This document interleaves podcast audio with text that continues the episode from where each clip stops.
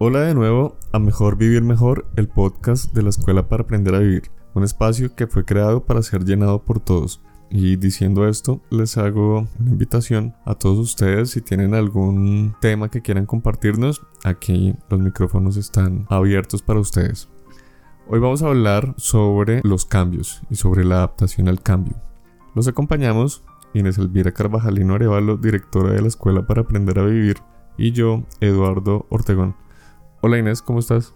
Sí, Eduardo. Hoy retomando nuevamente temas de actualidad y pues después de nuestro último programa de la cuarta revolución industrial, pues qué mejor que tocar el tema de adaptarnos a los cambios, porque vienen a una velocidad que realmente se ha vuelto una necesidad adaptarnos al cambio, porque de no hacerlo nos quedamos atrás. Sí, es cierto, y vienen a la velocidad de la luz. Sí. Estoy, yo quedé también sorprendido de la velocidad y de la cantidad de cambios que han sucedido en estos tiempos. Sí, sobre y todo. Los que vienen. Sí, y sobre todo que en dos segundos toda la tecnología de hoy queda obsoleta y viene nueva, o sea que estamos en un constante aprendizaje y una necesaria y constante adaptación a esos cambios. Sí, cierto, y es algo que es súper difícil, ¿no? Para el ser humano en general, esta adaptación al cambio. Yo estaba pensando, este tema de tecnología, digamos, la generación de mi papá que ha como venido y, y ha sido como testigo de todos los cambios que han pasado, porque yo estoy comunicado por uh, telegrama y bueno, un montón de cosas, y ahora ya en las manos tienen un teléfono inteligente que hace de todo. Debe ser muy difícil. No, fíjate que yo soy de esa misma generación y ha sido muy sencillo ir adaptándonos porque yo creo que es lo mismo que hacen ustedes con las tecnologías actuales, van adaptándose. Sí veo que esa generación eh, a la que yo pertenezco y pertenece tu papá, somos unos grandes afortunados porque hemos podido hacer todo el recorrido de, de los cambios y de la tecnología de forma muy amable, muy sencilla. ¿sí? Entonces yo personalmente me siento súper afortunada de haber pasado desde, pues bueno, no digo de la clave Morse, pues aunque el SOS siempre es vigente, pero yo me acuerdo del telegrama y luego pues la televisión en blanco y negro y el radio y, y el fax y bueno, fuimos pasando el computador y los celulares, ¿te acuerdas esos que mandaban los beeper que uno mandaba mensajitos Claro, y todo eso? Y hoy en día, pues tener un celular en la mano, según lo que nos contaban en, en el programa anterior, pues con una capacidad inmensa de, de energía, pues es algo que realmente lo cuestiona a uno, ¿no? Sí, bárbaro. Inés, y bueno, para entrar ahorita ya como en materia del tema, ¿qué es el cambio? Bueno, yo diría que la energía, que es la base o el fundamento de todo lo que existe, estas partículas de energía están en constante movimiento. Que muchas veces uno dice, pero una piedra, ¿cómo así que está en movimiento? O algo como inerte, que uno cree que es inerte, pero no, en la realidad, cada partícula de energía tiene una frecuencia vibratoria y un ritmo y, y una vibración propia. Y algunas son más lentas, otras más rápidas, son mayores, son menores. La energía está en constante movimiento. De manera que si nosotros somos expresión de esa energía, pues no solamente nosotros estamos en constante cambio, porque pues tú ves que las células se regeneran, que todo tu organismo está en constante renovación y creación, cambio, que las cosas que nos pasan y la vida misma que tenemos está constantemente cambiando. Eso indica que estamos en un plano y en una experiencia en donde todo es pasajero. Y que sea pasajero significa que hay cambios. Sí. Mientras no comprendamos eso y creamos que todo es estático, pues nos va a costar trabajo adaptarnos al cambio. Pero hay mucha gente que le pasa eso, ¿no? Y que los cambios siempre pues, los desestabiliza, Sí. que les cuesta acoplarse y, y fluir con las cosas que van cambiando. Pues de hecho, fíjate que todos hemos pasado en alguna medida y en algún momento de la vida por esa dificultad al cambio. Porque yo me acuerdo en años anteriores, uy Dios mío, había un cambio en los planes y se ofuscaba uno, se molestaba, se le dañaba el día. Eso era toda una tragedia, cualquier cambio, ¿no? Y yo me doy cuenta de cómo fui evolucionando y me imagino tú también y nuestros oyentes han ido evolucionando. Si miran un poquito hacia atrás se van a dar cuenta de cómo actuaban y reaccionaban anteriormente ante el cambio y cómo hoy en día se ha vuelto como algo natural que todos vamos como implementando en nuestras vidas sin darnos cuenta, ¿sí? ¿Y por qué será que nos afectamos tanto ante el, ante el cambio? Bueno, pues yo te daría una teoría que yo tengo muy personal. Yo siempre evalúo muchas cosas bajo la óptica o el lente de la esencia que, que, nos acompaña.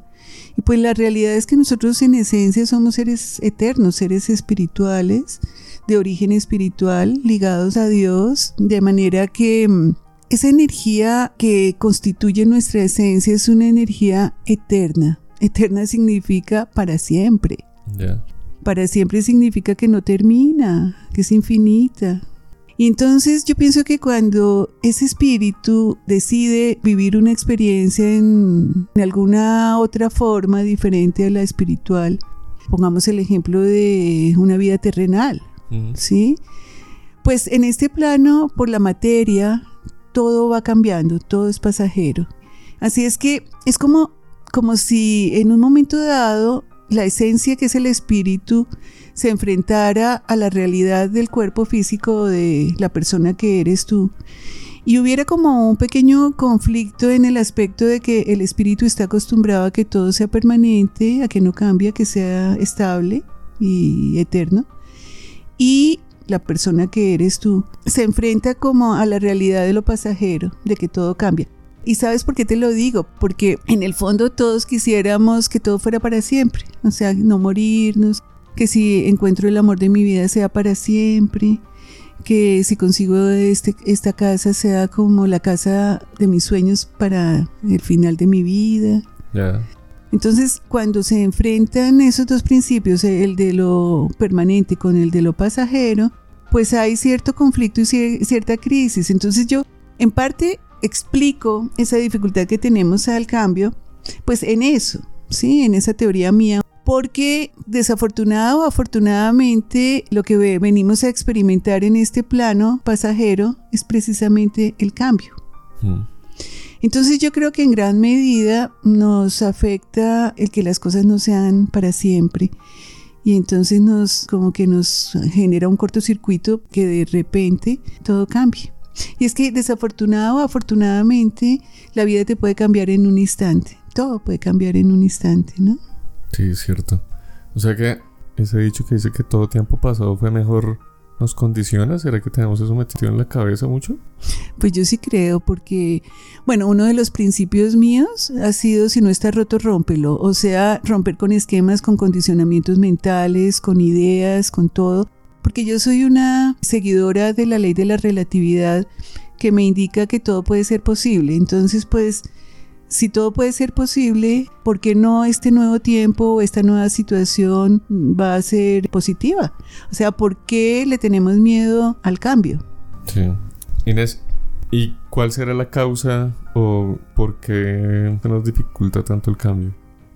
Pues yo creo que por miedo. Yo creo que el miedo es el, factor determinante que viene a, impedir nuestro progreso y nuestra evolución. O sea, el miedo te paraliza, el miedo te genera todos los obstáculos mentales posibles, de manera que ante el miedo eh, y las películas que te produce en tu mente, mm. tú dejas de hacer infinidad de cosas, ¿no? Es como un castrador de posibilidades el miedo.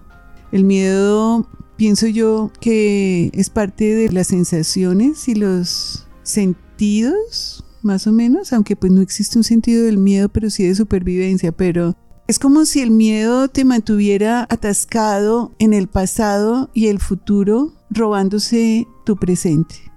Porque no te da oportunidad de vivir el aquí y el ahora, agarrándose y mostrándote los fantasmas del pasado que no existen y los posibles escenarios de un futuro que tampoco existe. Y entonces mientras tú te lo pasas en eso, que no existe, se te va pasando y escurriendo entre los dedos lo que sí tienes que es el aquí y el ahora, que es el presente, ¿no?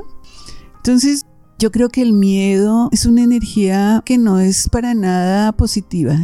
El otro día leí una frase de Einstein donde él decía que el mal no había sido creado por Dios, sino por los hombres al alejarse de Dios.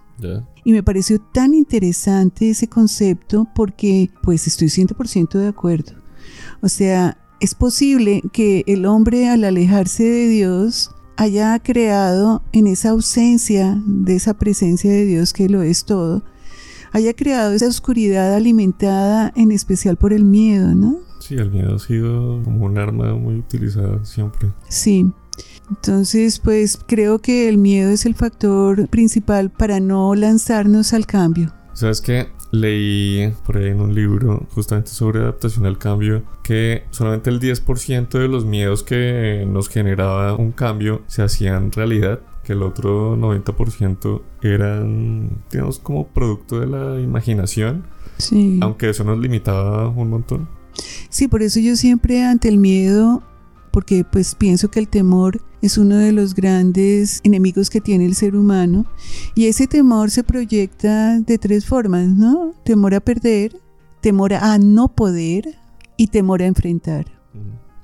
Entonces yo siempre ante esos miedos y temores, porque pues todos hemos tenido miedos, todos hemos tenido temores, yo siempre me lanzo a la verificación. Hay que verificar, o sea, en este momento que tengo esto está sucediendo, es real.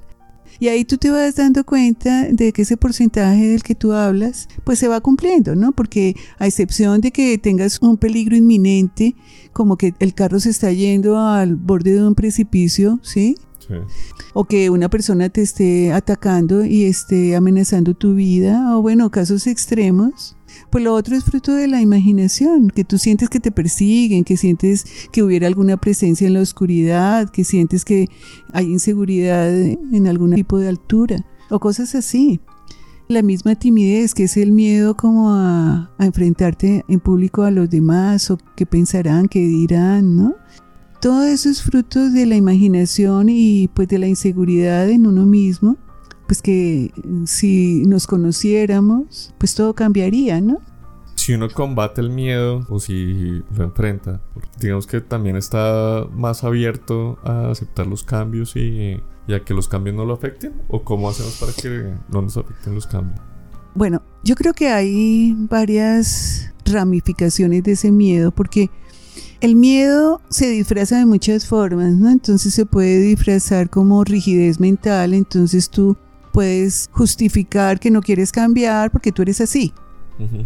Pero en realidad esa rigidez mental está sostenida en un miedo, en un miedo a lo desconocido, en un miedo a algo diferente que tú no conoces, donde tú vas a perder el control sobre la situación Muchos de los cambios que tenemos que enfrentar y que nos atemorizan son externos.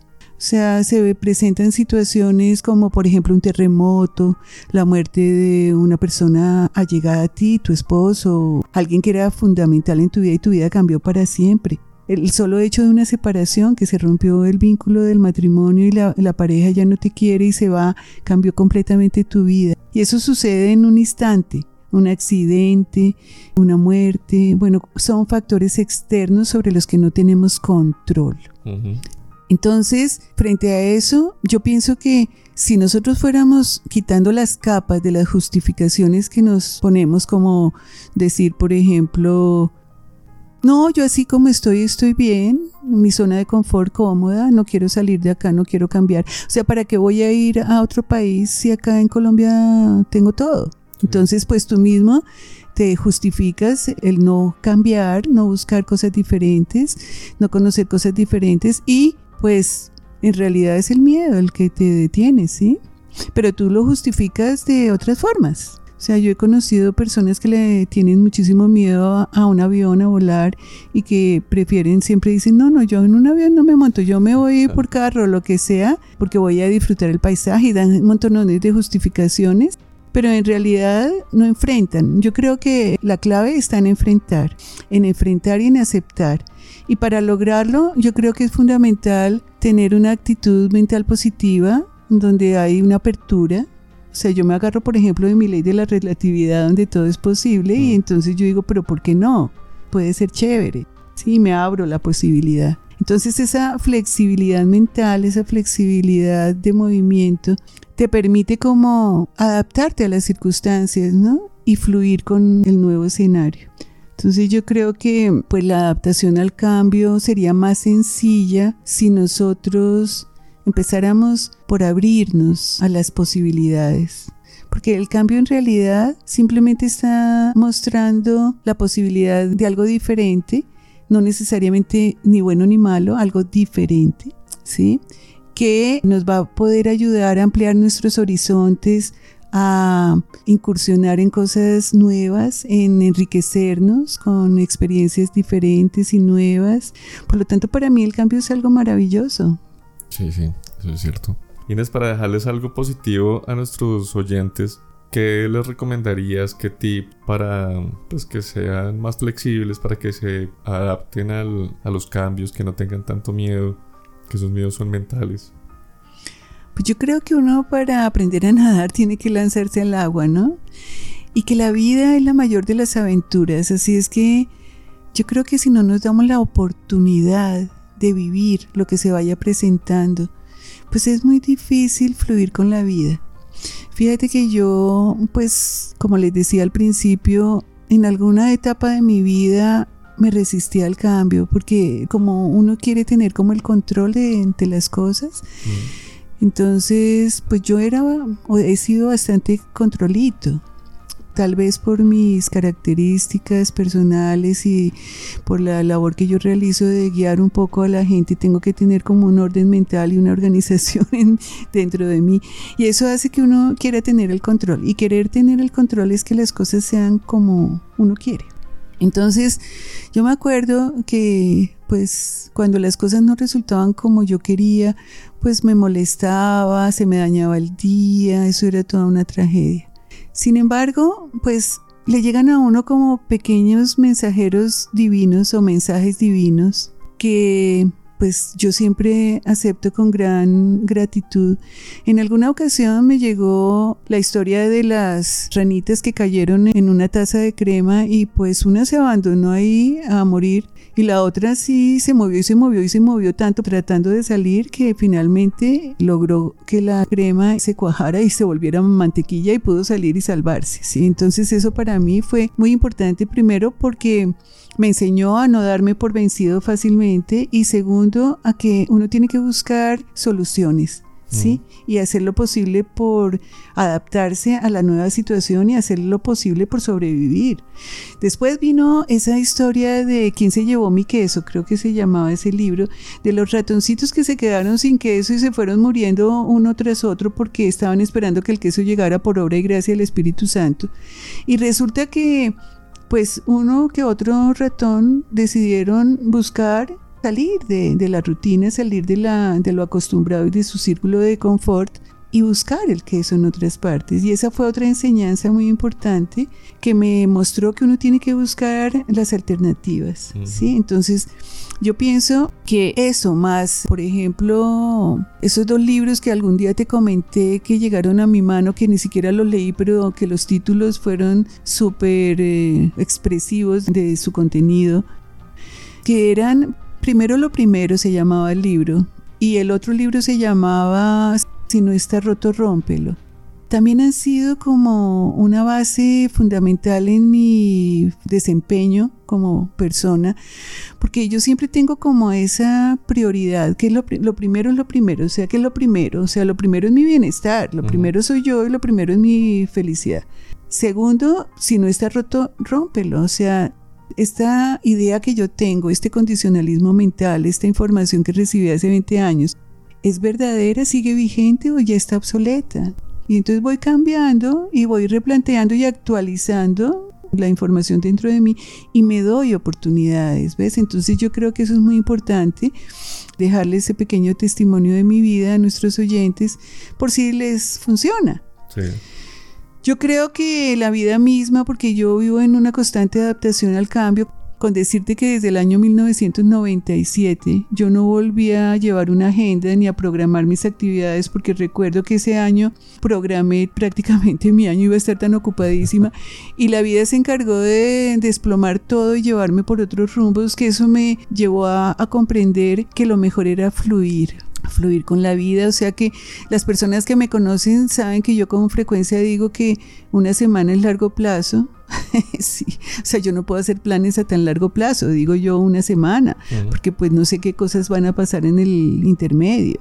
Entonces yo vivo mucho en el aquí y el, y el ahora, eso es importante, pero como todo va cambiando tanto y tan rápidamente, pues yo he decidido fluir, fluir con lo que se vaya presentando sin oponer resistencia, sino con gratitud digo, ah, tal cosa, ah, bueno, debe ser que no me convenía tal cosa, de pronto esto me, esta demora me da la oportunidad de profundizar un poco más, de pronto me está ayudando el universo para no precipitarme y tomar una decisión que después voy a lamentar, o sea, siempre le veo lo bueno a las demoras, a los cambios de planes y rápidamente implemento algo útil que puedo hacer en ese tiempo que se me quedó en el aire y generalmente todo es muy satisfactorio.